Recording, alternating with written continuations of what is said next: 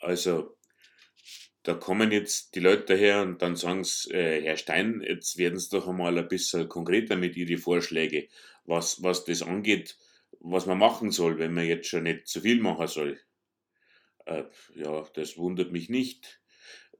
Da meint man, dass das nicht schwierig sein kann, dass einem ein bisschen ein Zeitvertreib einfällt, aber das ist oft genau das Problem. Jetzt hocken sie daheim in ihre Wohnzimmer und planen Fußbodenmosaik für die Garage und, und dabei sind sie noch keine einzige Minute lang mit der Unterhose über dem Kopf durch die Wohnung spaziert. Ich meine, das ist doch inkonsequent. Das muss man doch machen eigentlich. Freilich, das mit der Unterhose, das könnte jetzt äh, in so einer neuapostolischen Familie oder so zum Beispiel zum Problem werden. Oder auch, äh, was weiß ich, beim, beim Verband der Königstreuen in Bayern.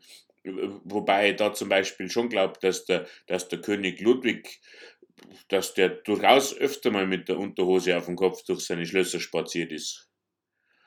Da hat ja keiner was gesagt, weil er, er war ja König.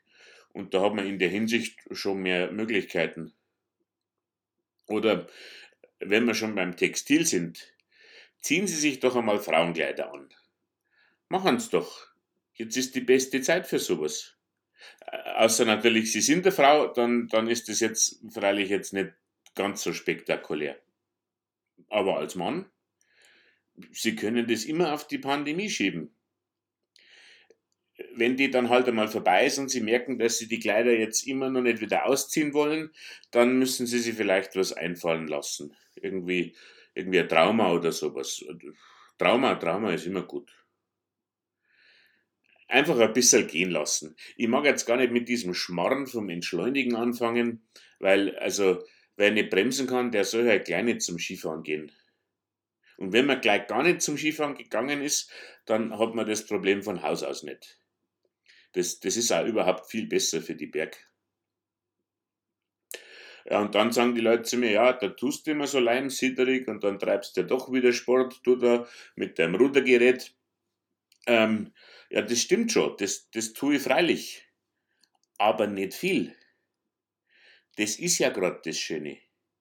Nicht viel lang leicht.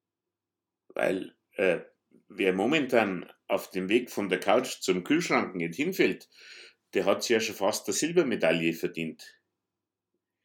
Sie müssen ja nicht super fit aus dem ganzen Schmarrn herauskommen. Wenn Sie am Schluss halb so fett geworden sind wie alle anderen, dann haben Sie schon gewonnen ich gebe zu, ich, ich rede mir leicht, weil ich habe da Erfahrung. Ich, ich, bin quasi von Haus aus so ein bisschen ein Krisengewinnler, weil das mit dieser Krise, das ist ein bisschen wie auf mich zugeschnitzt.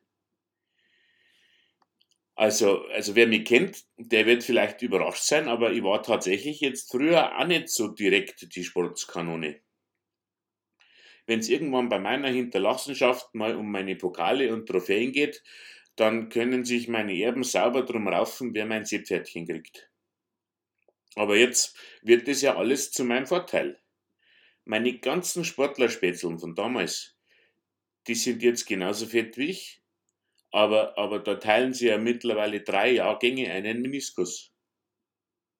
Und jetzt, jetzt komme ich, weil ich habe ja quasi in der Hinsicht einen kaum benutzten, unverbrauchten Körper, die, die Sehnen und Gelenke und Muskeln, alles nagelneu eigentlich. Wie so ein Garagenauto, mit dem man immer bloß zum Einkaufen gefahren ist.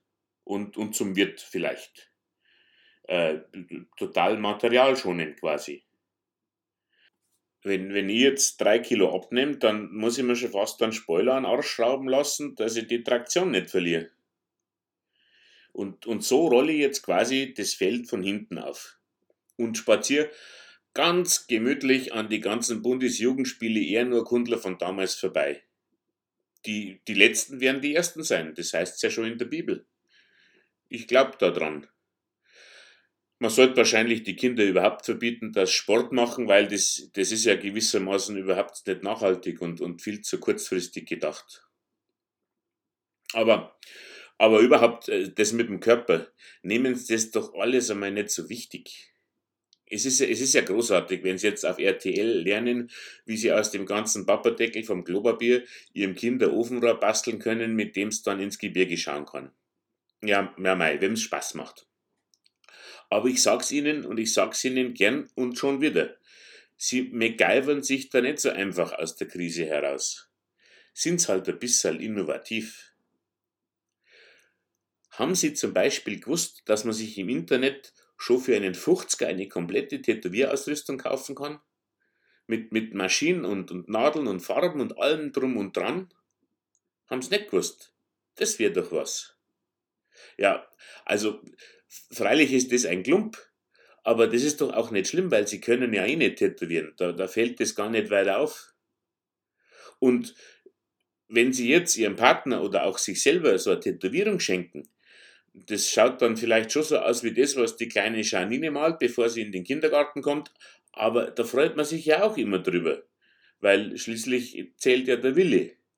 Und was selbstgemachtes, das ist doch immer wieder am allerschönsten. Und, und wenn Sie jetzt sagen, ja, spinnen Sie, ich tätowiere mich doch nicht, ich habe mich noch nie tätowiert, warum soll ich da jetzt damit anfangen? Und überhaupt ist mein Körper ein Tempel und dem bewahre ich seine Reinheit. Ja, schon recht. Ich kenne Ihren Tempel schon. Bei dem Tempel, da, da stehen auch nicht mehr alle Säulen. Und nur weil man der Gottheit von dem Tempel jede Woche halbe Sau opfert, rechtfertigt es noch lang keine Kirchensteuer. Stellen Sie sich doch einmal nackert auf die Straße und schauen, wie viele Japaner kommen und ein Foto mit Ihnen machen wollen. Also ganz ehrlich, da, da gibt es Fußgängerunterführungen unter Bahngleisen, die taugen besser zum Tempel wie Sie. Und die werden durch ein bisschen Graffiti auch nicht grauslicher. Also, wenn Sie einen 50er übrig haben und vielleicht so einen Körper, wo man sich denkt, das ist eigentlich eher ein Wunder, dass RTL 2 über den noch nie eine Reportage gebracht hat, dann hauen sie halt rein, im wahrsten Sinne des Wortes. Tätowieren sie sich. Wie immer nach der Devise, nichts kompliziertes. Einfarbig. Das wird lustig, werden schon sehen. Und wenn sie immer noch geschammig sind, dann tätowieren sie das doch einfach in irgendeine Hautfalte hinein. Die klappen es dann einfach wieder drüber und keiner sieht's. Wenn es Glück haben, dann entzündet sie das Ganze noch und schon wird ihnen die ganze nächste Woche sicher wieder nicht langweilig. Und Sie werden sehen, irgendwann sind so stolz drauf. Spätestens nach der fünften Halbe in der Wirtschaft klappen sie die Speckschwarten auf und zeigen das Werk der versammelten Mannschaft. Und da haben wir jetzt schon wieder einen Grund, dass sie sich richtig darauf freuen können, dass die Kneipen wieder aufmachen.